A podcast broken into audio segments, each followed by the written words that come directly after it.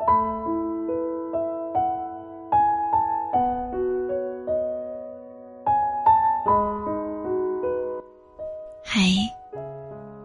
今天你过得还好吗？我是苏苏，每晚在这里用声音与你相遇。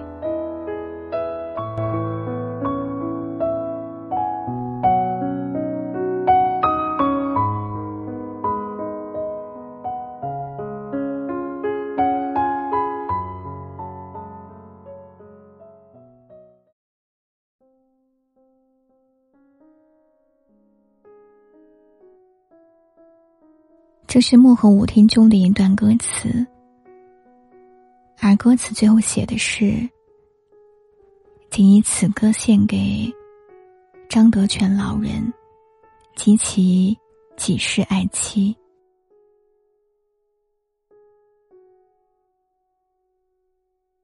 一九八七年，大兴安岭发生了震惊全国的五点六特大森林火灾。席卷了整个漠河县。这是新中国成立以来最严重的一次特大火灾，受害面积高达一百零一万公顷，受灾人数高达五万多人，其中有二百一十一人在大火中丧生，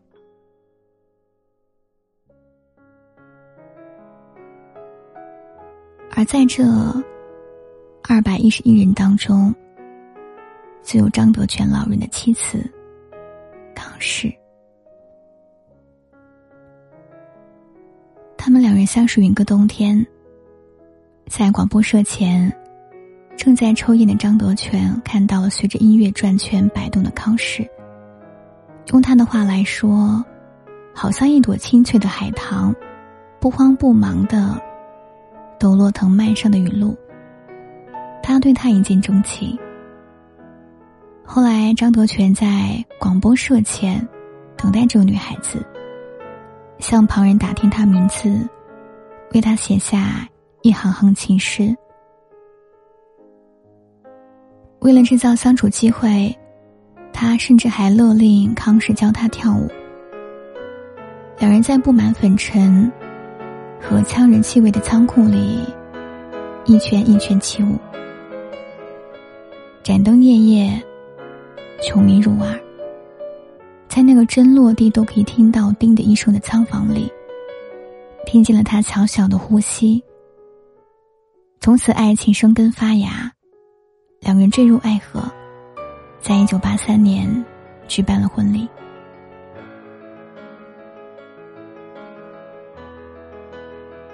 如果说他们相爱是命中注定，那么那场火灾。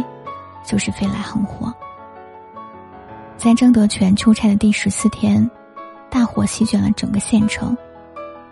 等他想尽办法赶到县口的时候，火势已经退去，眼前一片狼藉，满是废墟。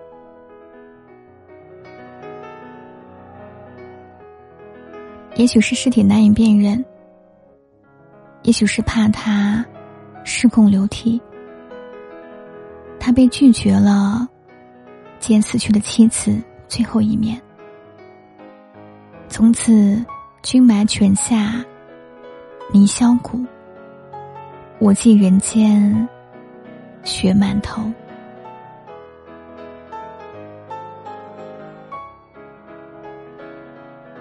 在之后的三十年，他一个人在孤独和思念中度过。你再娶妻。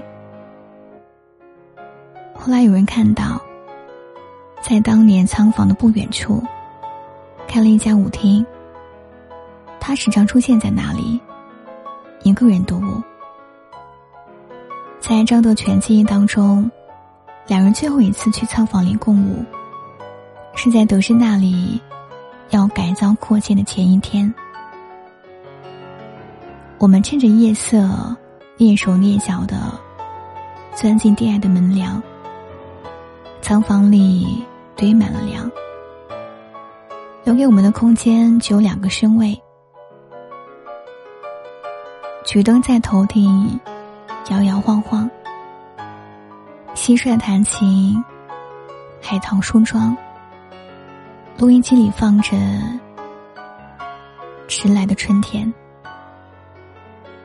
后来的他，虽然只有一个人，虽然步伐已经不再轻快，但他仍然喜欢这样跟着音乐起舞。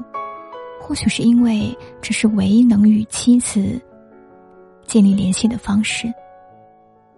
那一瞬间，所有的思念都化作舞步，跨越几十年的光影，和他深情拥抱。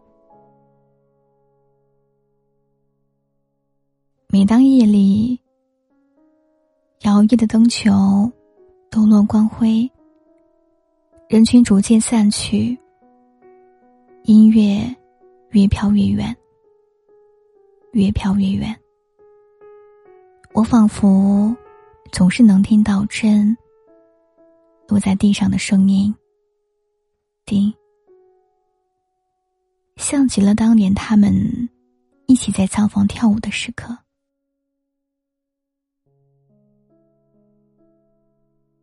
漠河舞厅》这首歌为什么突然间火了？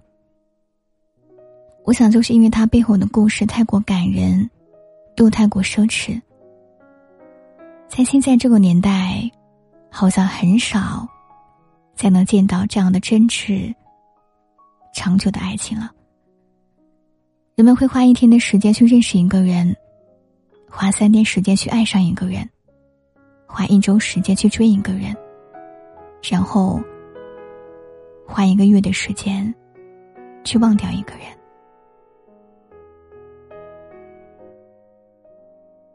喜欢很容易，放弃也很容易。我们不再执着深爱，一切都停留在了浅层的喜不喜欢。为什么老一辈的爱情总是让人羡慕的？可能就是因为那个时候，车马很慢，书信很远，一生。只够爱一个人，而现在通讯快，见面快，一个月就能喜欢上好几个人。有时候从喜欢到互删，也不过才七天。虽然这是一个爱意随风起的年代，但是我们依然渴望风。是爱不散，所以在看到那些平淡而又真挚的爱情时，我们依然会感动的热泪盈眶。也许在现实生活中，你也曾一次次交付真心，最后却被一次次的无视和伤害，于是你逐渐收起温柔，显露出爪牙。对爱情不再抱有任何期待，但其实你的爱是没有错的。你不需要去改变自己，错的是你遇到的那个人。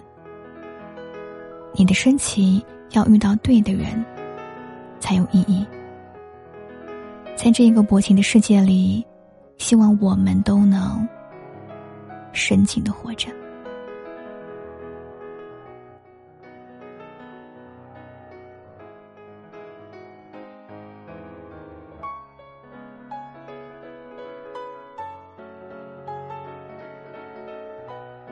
今天故事分享结束了，我是主播苏苏，感谢收听，祝你。